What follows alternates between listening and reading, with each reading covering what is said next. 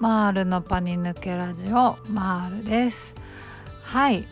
そうそういえばですねあのこないだレターをいただいてあの感想をいただいたんですけど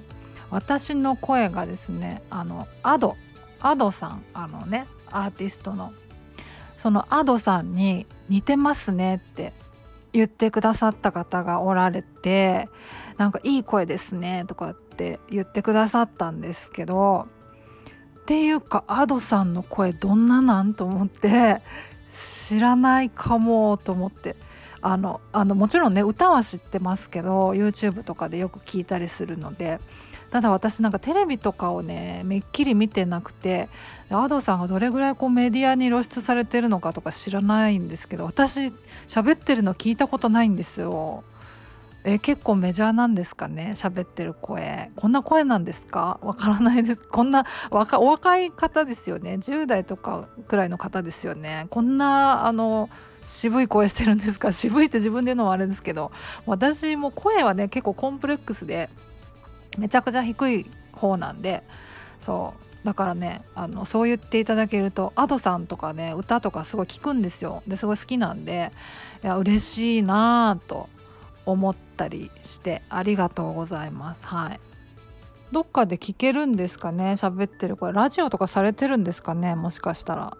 もう全然なんかよく分かってなくて、はい、情報求むって感じなんですけど、はい、とにかく嬉しいです。はい、ありがとうございます。はい、というわけでですね今日のテーマはですねま、考え方を、ま、変えれば予期不安はなくなるのかっていうそういうテーマでいこうかなと思います。はいまあ、これもまたよくですね質問をされたりするんですけど、まあ、予期不安ねあの皆さん悩まれてるところだと思いますけど私自身もですね、まあ、パニック障害当時パニック発作そのものは本当に呼吸法を覚えてからはほとんど出てなくてあのまあもう呼吸法で抑えられてたんですけどまあただ予期不安だけはね結構長引いてまあそれこそまあ2年弱ぐらい出てこなくなるまでね完全にかかったんですけどまあもちろんねあの少しずつこうマシになっていって回復していってあの予期不安が出るその頻度とか程度とかもねどんどん低くなっていった感じではあるんですけどね完全に出なくなったっていうのがまあ1年8ヶ月ぐらいかなっていう、まあ、そんな感じだったんですけどまあだから予期不安ねあの長引くと思うんですよね。うんでまあその例えばですよその苦手なシチュエーションで電車とかねに乗った時にまあ予期不安出てくるじゃないですか。怖い不安緊張あと焦りとかね出てくると思うんですけどそういう時にこう考え方をこうどういうふうにこう変換したりとか考え方変えてみたりとかしたらいいですか？みたいな。そういう質問をですね割と結構たくさん受けたりするんですよね。うん、で、まあ、もちろん考え方にコツみたいなものがあってそれはその認知行動療法でもよく解説されているところでもあって、まあ、認知行動療法そのものがその、まあ、認知療法と行動療法の、まドッキングみたいな感じで。ま、行動を伴いつつこう認知の歪みを変えていくような感じなんですけど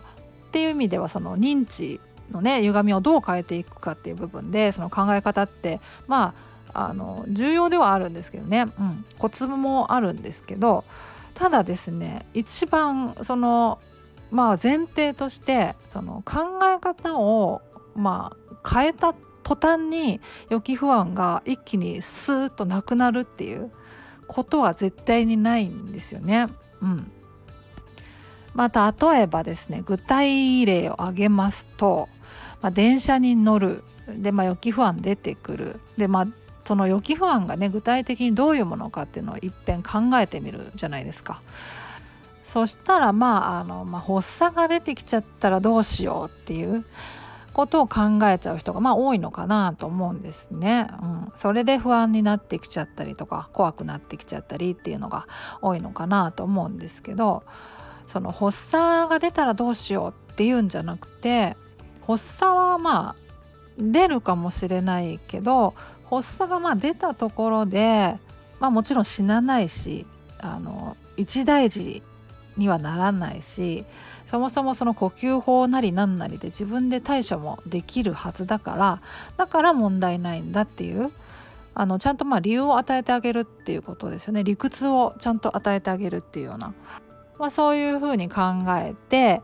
でまあその考え方とかね理屈とかが本当に本当なんだっていうのを、まあ、体感を重ねていくことであの実感していくというか腑に落としていくみたいな感じなんですよね。うん、でそういう意味でその考え方ってもちろん大事なんですけどただその呼吸法があるから対処できるから大丈夫なんだとか死なないから大丈夫なんだっていう風に考え方を変換したところでだからといって予期不安が一気になくなるわけじゃ全然ないんですよね。うん、そうだそういう意味でやっぱり一番大事なのは行動療法の部分なんだと思うんですよ。うん、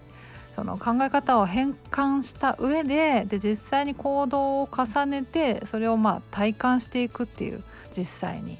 そこがやっぱ大事なんだろうなと思うんですね。その体感を重ねていくことであ本当なんだなっていうそれをまあ実感していけるのでだから考え方を変えただけじゃ何ともならないんですよね。うん、行動を伴わないとやっぱいけなくてで私がね認知行動療法やっていた当時のその実感としてはやっぱりね行動していくうちに考え方が自然とこう変わってきたというか自然とというかこう固まってきたというかあのちゃんとその実感できるようになってきたっていうような感覚がすごくあるんで、うん、まずはその行動を変えていくっていうところがやっぱり大事になるんだろうなと思うんですね。うんまあ、行動を変えるっていうのはまあ具体的にそのあの苦手なことにねチャレンジしていくっていうのとその不安とかね恐怖とかのその予期不安が出てきた時に実際に呼吸法をやってみるっていうことにま尽きるのかなとは思いますけど、うん、それをまあやっていくうちにと自然とこう考え方が後から追いついてきたみたいな。そういうなんか感覚はありましたね。うん、だからですね、まあ、まずまず行動なのかなやっぱりっていう。そんな感じのことを思いますね。うん、まあ呼吸法本当にあのおすすめなので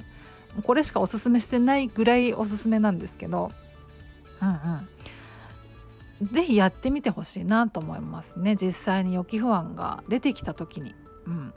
でもちろん最初はうまくいかないこともありますけどねそれも練習あるのみなので、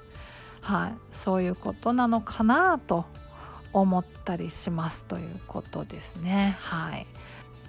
まあ、そんなところで今日は終わりにしようかなと思います。はいではまた次回お会いしましょう。ではでは。